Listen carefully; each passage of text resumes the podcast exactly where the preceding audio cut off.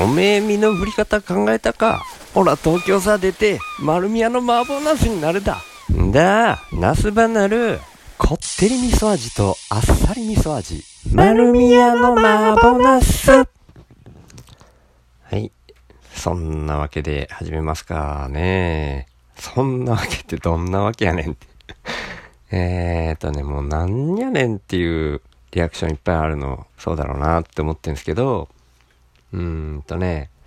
この丸宮の麻婆ナスの CM、聞き覚えある人もまあ一部はいると思うんですよね。うん。30年前の CM でしたね。1991年。ね、ナスバナルの丸宮の麻婆ナスの CM ですよ。で、これが、えー、ちょっと前、何日前だったっけなうーんと、19日、6月10、あ、おとといだ。おとといに、古典ラジオコミュニティの話題から思い出して、ちょっとわちゃわちゃ喋ったりしたんですけど、まあ何遍も僕がこのポッドキャスト内で口に出したことある食べられる雑草の研究をしてる的な道草さんが僕が佐渡原町っていうところに住んでるっていうのを知ってえ、佐渡原町に住んでるんですね。で、昔から佐渡原ナスのファンだったらしいんですね、道草さんが。うん、で、それに僕が反応してる中で、同じ古典ラジオコミュニティの友達のもーちゃん。もーちゃんはあんまり喋ってないっけな。あの、カナプリの笑っちゃっていいともに僕が出た時に一緒に出てくれたのがもーちゃんですね。そのもーちゃんが、もし明日死ぬって分かってたら、梨と桃とナスとウニが食べたいと。で、その時は、美味しいナスをよろしくね、しゅうちゃんみたいにして書き込んでくれてたから、明日死ぬって分かってたら、送っても間に合わんのちゃうって僕が返したら、なせばなるって書いたんですよね、もーちゃんが。で、あ、ナスでなせばなるっつったら、この丸宮の麻婆ナスかなと思って、もしかしてこれって言って、その YouTube を貼ったっていうね。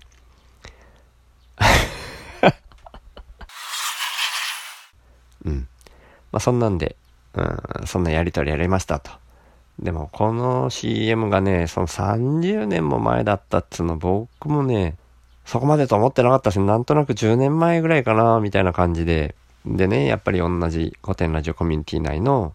ギリーさん、えっ、ー、と、YouTube でろうそくの科学だっけなをやってるギリーさんとか、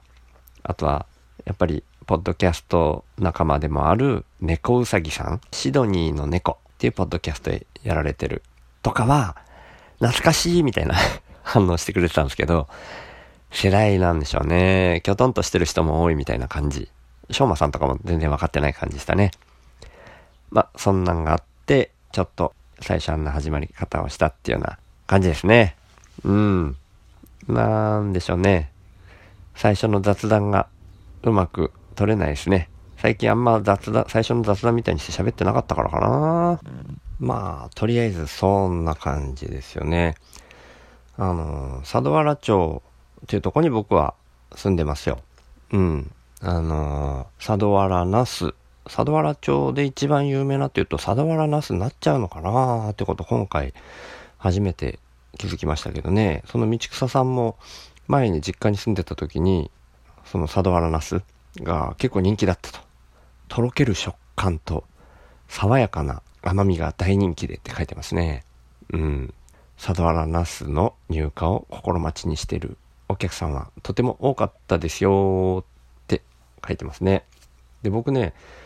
ちょうどまたね、佐渡原町に住んでるのもそうですけど、普段行ってるアルバイト、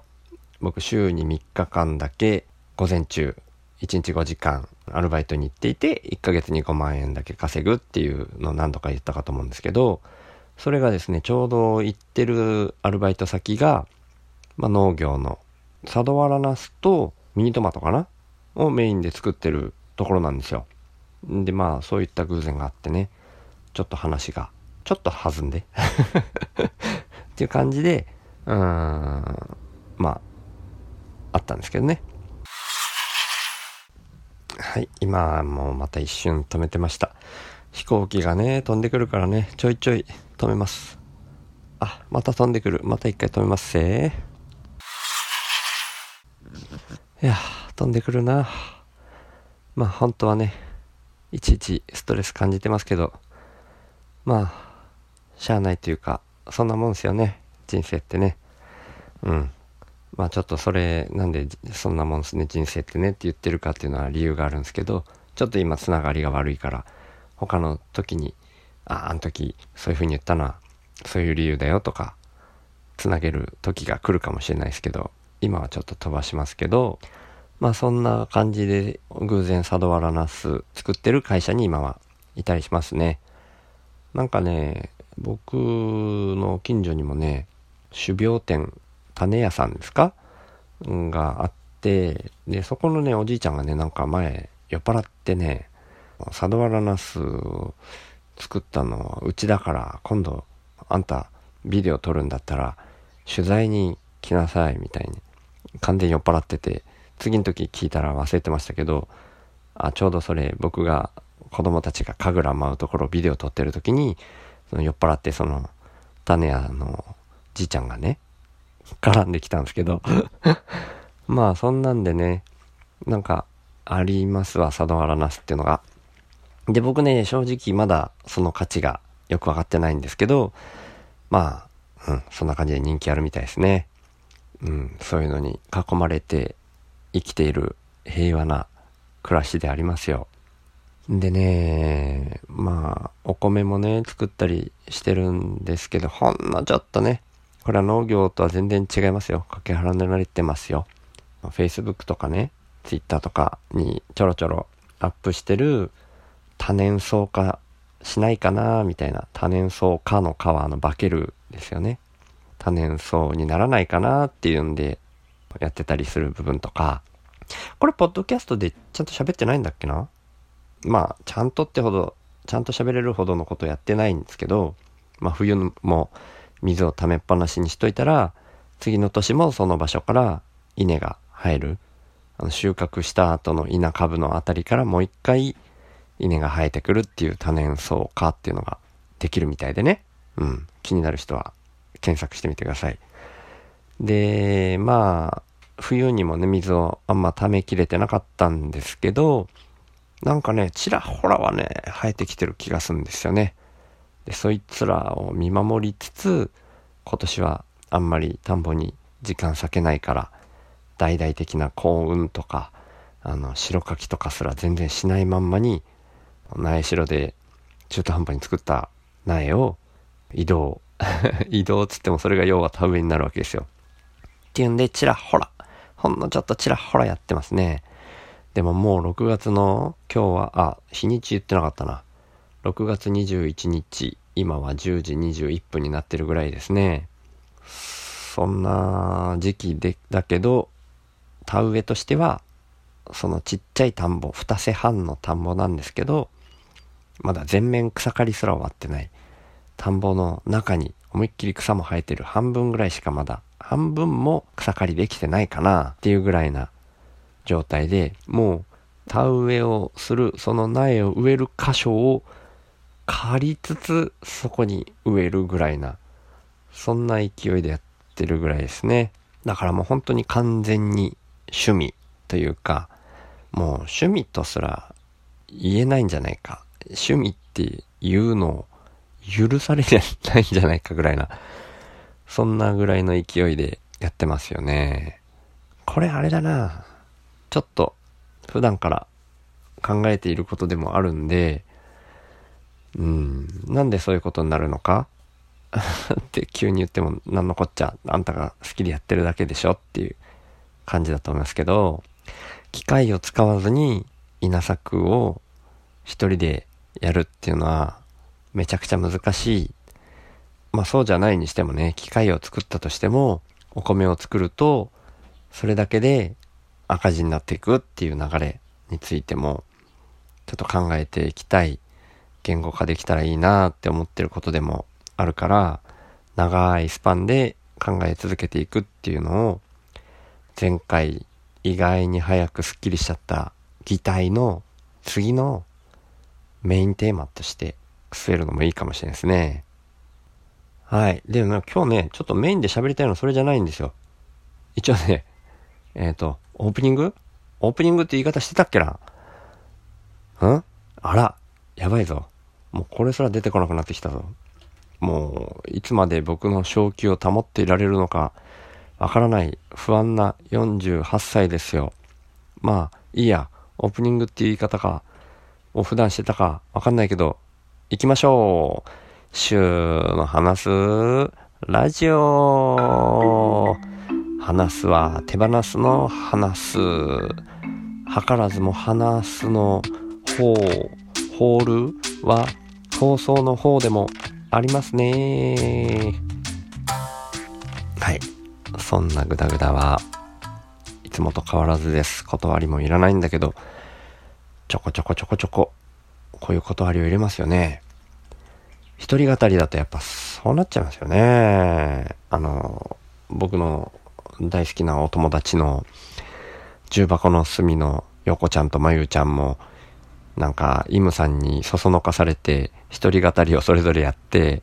でも一人語り二度とやんないみたいな、一人語りやってる人すごいね、みたいに二人とも言ってたけど、で、僕もね、一人語りメインでやってますけどね。いやー、ほんとね、一人語りってね、やっぱね、難しいっすよね。だからね、もう、もう一人語り二度とやんないっつって二人に戻れる、そういう相方のいる人、ほんと羨ましいっすよ。うん、ほんと羨ましい。相方がいたらどんなに楽かって思いますけどね。まあちょこちょこね、あの、しょうまさんみたいに何回も、何回もっていうか2回かゲストに来てくれたりとか、他にも過去にもいろんな人と対談させてもらいましたけど、まあそういう時はね、本当にね、楽しいしね、いいですよね。ある程度自然に撮れますよね。ある程度っていうのは、一人語りと比べたらってことですよね。そんぐらいやっぱ難しいですけどね。でもまあ、それでもやりたいからやるんですけどね。でね、このメインの話がですよ。うんと、実は、前涼さんの5月の末ぐらいに話してくれた話、それが面白かったからメモしたメモの内容がね、本当はまだちょっと残ってんですよね。で、それについてもね、やっぱりね、残しとこうかなと思うのが、今日のメインの話なんですけどね。うん。もうメインに入る前に何分ぐらい喋ったんだ？っていうぐらいな感じなんですけど、まあ、がっつり編集で切るかもしれないけど、本当はいっぱい喋りましたね。今日の前置きなんかめちゃめちゃ長くなりましたね。うん。でね、えっ、ー、と、前回まであの、しょうまさんがゲストに来てくれて3回にわたって、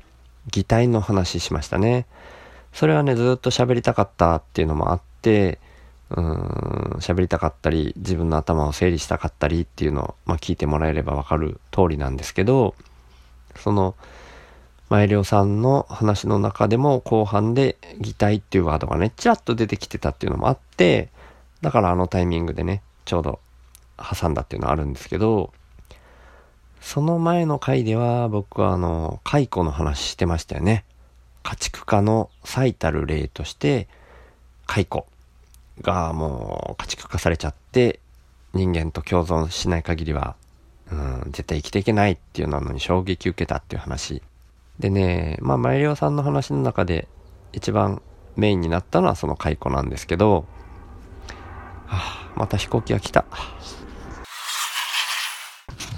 ああ、飛行機が行った。いや、長かった今のは。なんかね、2台3台あの、連続でね、飛び続けて近くに轟音を響かせ続ける時があるんですよ。いやー、やっぱね、消耗しますよね、その都度。僕なんか HSP でビビりだからね。本当は、いちいちいちいちビビりますよね。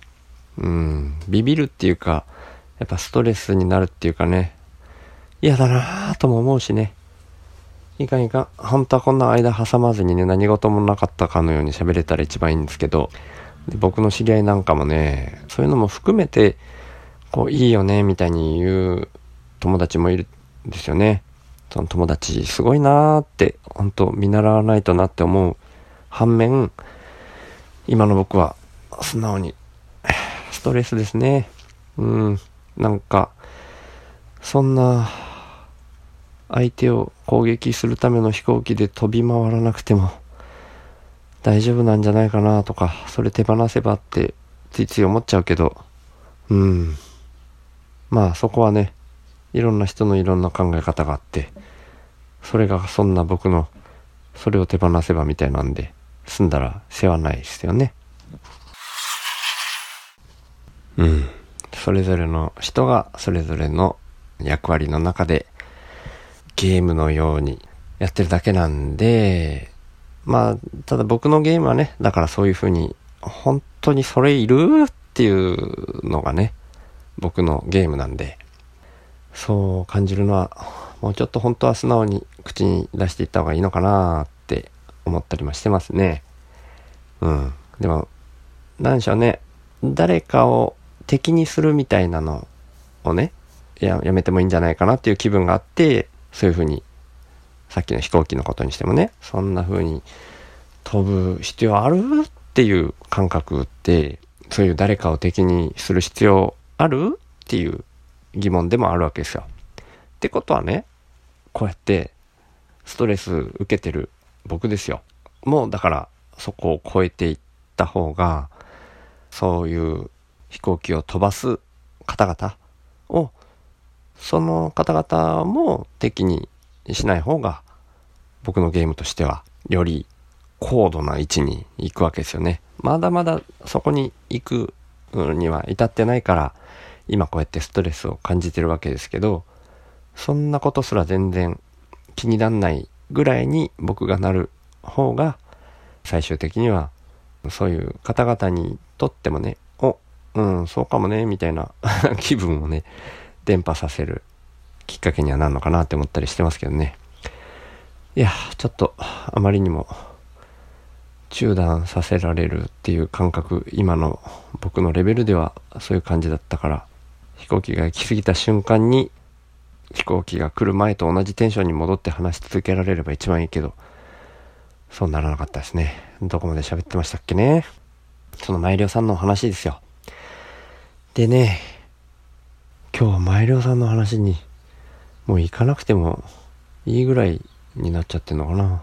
あいいや。でもちょっとだけやっぱ喋ってみますね。途中で終わったらすんませんって感じで。その、なんだっけ、解雇の話とかが終わって、その後に続いていっ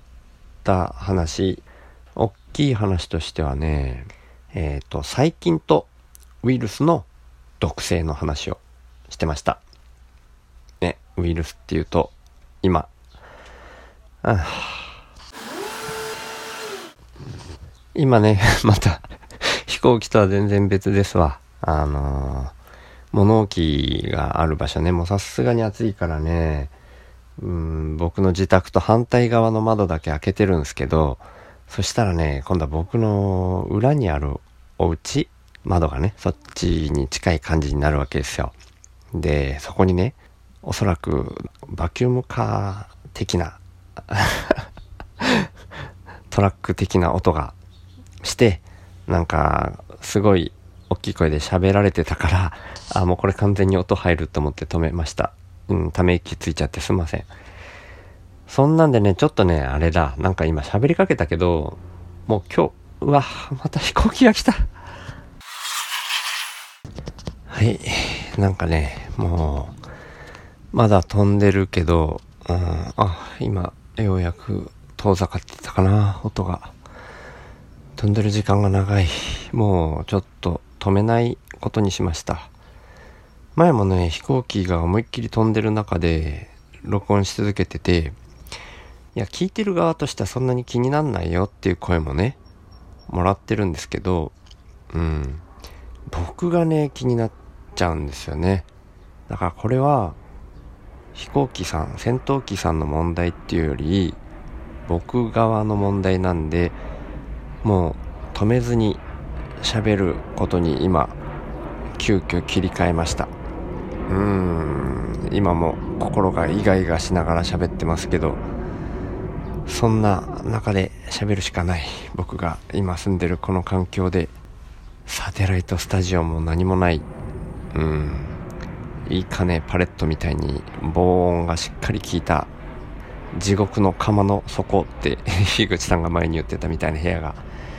あればいいですけどね。うん。僕のこの生き方ではそんなものがあるわけもなく、うん、でそれを良しとして生きてるわけですからね。まあそういうゲームをね自分で選んでるわけだから。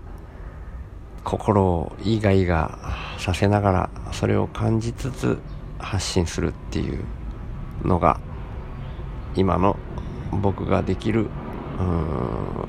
このルールのゲームのルールの中では精一杯なんでしょうね。いや飛ぶね飛行機さん。そんなんで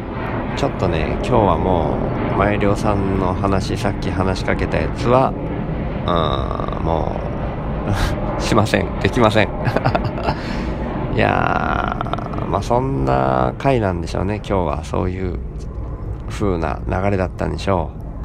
う。だからもう時間的にもね全然別のこと話しますよ。ちょこちょこねいろいろなことを感じてるからそういうのもね喋りたくなっちゃう。中途半端な広く浅い人間なんで。うん。そんな回もいいでしょう。っていうことにしますけど昨日はね、父の日だったんですよね。今頃そんな前置き的な話、前置き候補にもなった話なんですけど、昨日は朝起きて、その瞬間にね、まあみんなね、日曜だったから家族全員お休みの日ですよ。で、僕もね、朝寝坊タイプだから、うん、その日によっても好きなだけ寝てるタイプなんですよね、僕なんか。休みの日はね。そしたらかみさんがね、珍しく起こしてきましたよ、僕を。ほう、珍しいって思う間もなくね、今日、ジュジュに行かないって、ジュジュっていうのはお店の名前なんですけど、まあ、うちがね、ものすごくひいきにしてる食べ放題のお店があるわけですよ。で、そこにね、行かないって言うんで、もう寝ぼけまなこのまんま、は、うん、いいよ、うん、うん、なんで？みたいな 感じで言ったんですけど、それがね、父の日だったからなんですよね。嬉しかったですね。まあ、うん、そこだけにしか行かないってわけじゃないけど、まあ唯一のうちの贅沢的な外食で選ぶののメインの店なんですよ。ジュジュっていうお店がね。もう野菜メインの食べ放題のお店で、肉はね、まず出てこない、ないメニューの中に肉っていうのはね、入ってないですよね、ほぼ。ほぼっていうか、ないんじゃないかな。本当に、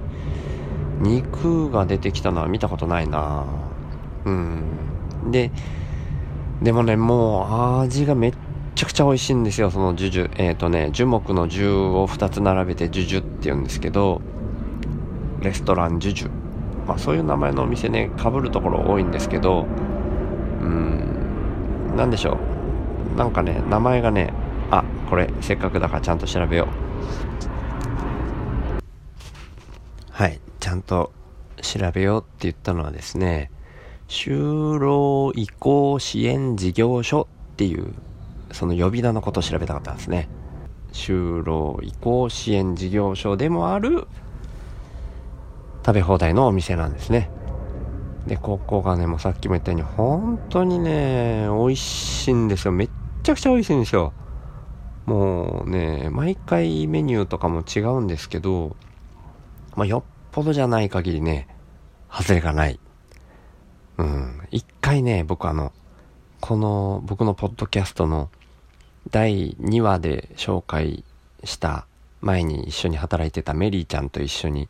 行った時に、メリーちゃんが、これ、これ、しょっぱくないっすか？って言ってて、本当に食べたらね、一個、あ、これはちょっとしょっぱすぎですねってのが一回だけあったけど、本当にその一回こっきり。それ以外はね、もう、どんなメニューも料理もね、外れがないっていうぐらい僕大好きで、うん、自然食って、いわゆる自然食って言われるような食べ物のうん、食べ放題でこんなにお気に入りに好きなところは僕は過去に出会ったことがないっていうようなところなんですよ。で、しかもね、一人900円なんですよ。うん。でね、だからもうこれもね、もう僕が2011年に宮崎に帰ってきてから、うん、もうちょっとしてから見つけてそれ以来ずっと大ファンなんでもう最初の頃なんかねもう値上げして今もうやむなく値上げしてみたいな感じで900円になってますけど最初の頃なんてね確か780円とかねそんなんでしたよ750円だったかなでもありえないぐらい美味しくて、最初の頃はね、もう入れないことが多かったですね、お店が人気すぎて。でね、お店を拡張したんですよ。お店を広くして、それでね、今はもう予約しなくても入れるようになりましたけど、うん。そんなとこにね、昨日は、うん、かみさんの方から誘ってくれて、まあ、父の日だからっていうのをね、かみさんがメインで言ってくれたのか、子供たちが言ってくれたのかわかんないですけど、まあ何回か言ってるみたいにね、僕はもう子供たちにね、基本寄りつかれないような時期に来てますよ、子供たちも大きくなってね。でもね、もしかしたら裏で、かみさんとはね、仲良くわちゃわちゃやってるから、その時にね、どっちが言い出してくれたかわかんないですけど、どっちが言い出してくれててもいいですよ。いやー、久々に昨日めっちゃくちゃ嬉しかったですね。まあ、こんな素直なね、気持ちもね、残しとく回でもいいかなと。うん。本当はね、頭の中でほじくりこねくり返して生きるってなんだろうって、この潜在意識と健在意識の健在意識が死んだらとしたらもうそれはボケも死じゃないかみたいな、そんなめんどくさいことばっかり言ってる、それをメインのゲームにしてる僕ですけどね。うん。なんていうか、普通に、普通にっていう言い方本当は好きじゃないですけどね。こんな素直な気持ちを残す回にしてもいいかなっていうのを、結果的にさっきまでブンブンうるさかった、超絶うるさかった戦闘機さんたちがそういう風に持ってきてくれたかなって思うようにします。昨日の夜もね、同じ古典コミュニティ内のゾさん、僕が古典コミュニティの中に入った時に初めて話しかけてくれたゾさん。えっ、ー、と、ゾさんでわからない方も多いかもしれないから、ポッドキャスト名が声任せでいこうのゾさん。で、心のありようっていうタイトルで昨日アップされてる配信ですね。心に染みる配信でした。うん、僕はゾさんの気持ちがわかるとは言えないんですけど、ゾさんの中でのエピソードなんでね、ちょっと内容はもう聞いてください。はい。僕が、僕のフィルター通してどんな配信っていうのもはばかられるぐらい、ゾさんにとっては大切な心の内をシェアしてくれたようなエピソードだと思うんで、はい。そんなのにね、あの、影響を受けたっていうのもありつつ、普段のわけわかんないことをこねくり回したんでなくて、昨日は久しぶりに家族の気持ちのが少しでも感じられてめっちゃ嬉しかったっていうようなことを配信する回っていう風に今日は途中で切り替えました。はい。そんな感じで今日はなんかもうすっごいグダグダ、瞑想フラフラして思いもかけないとこに着地するような感じになりましたけど、そんなとこで今日は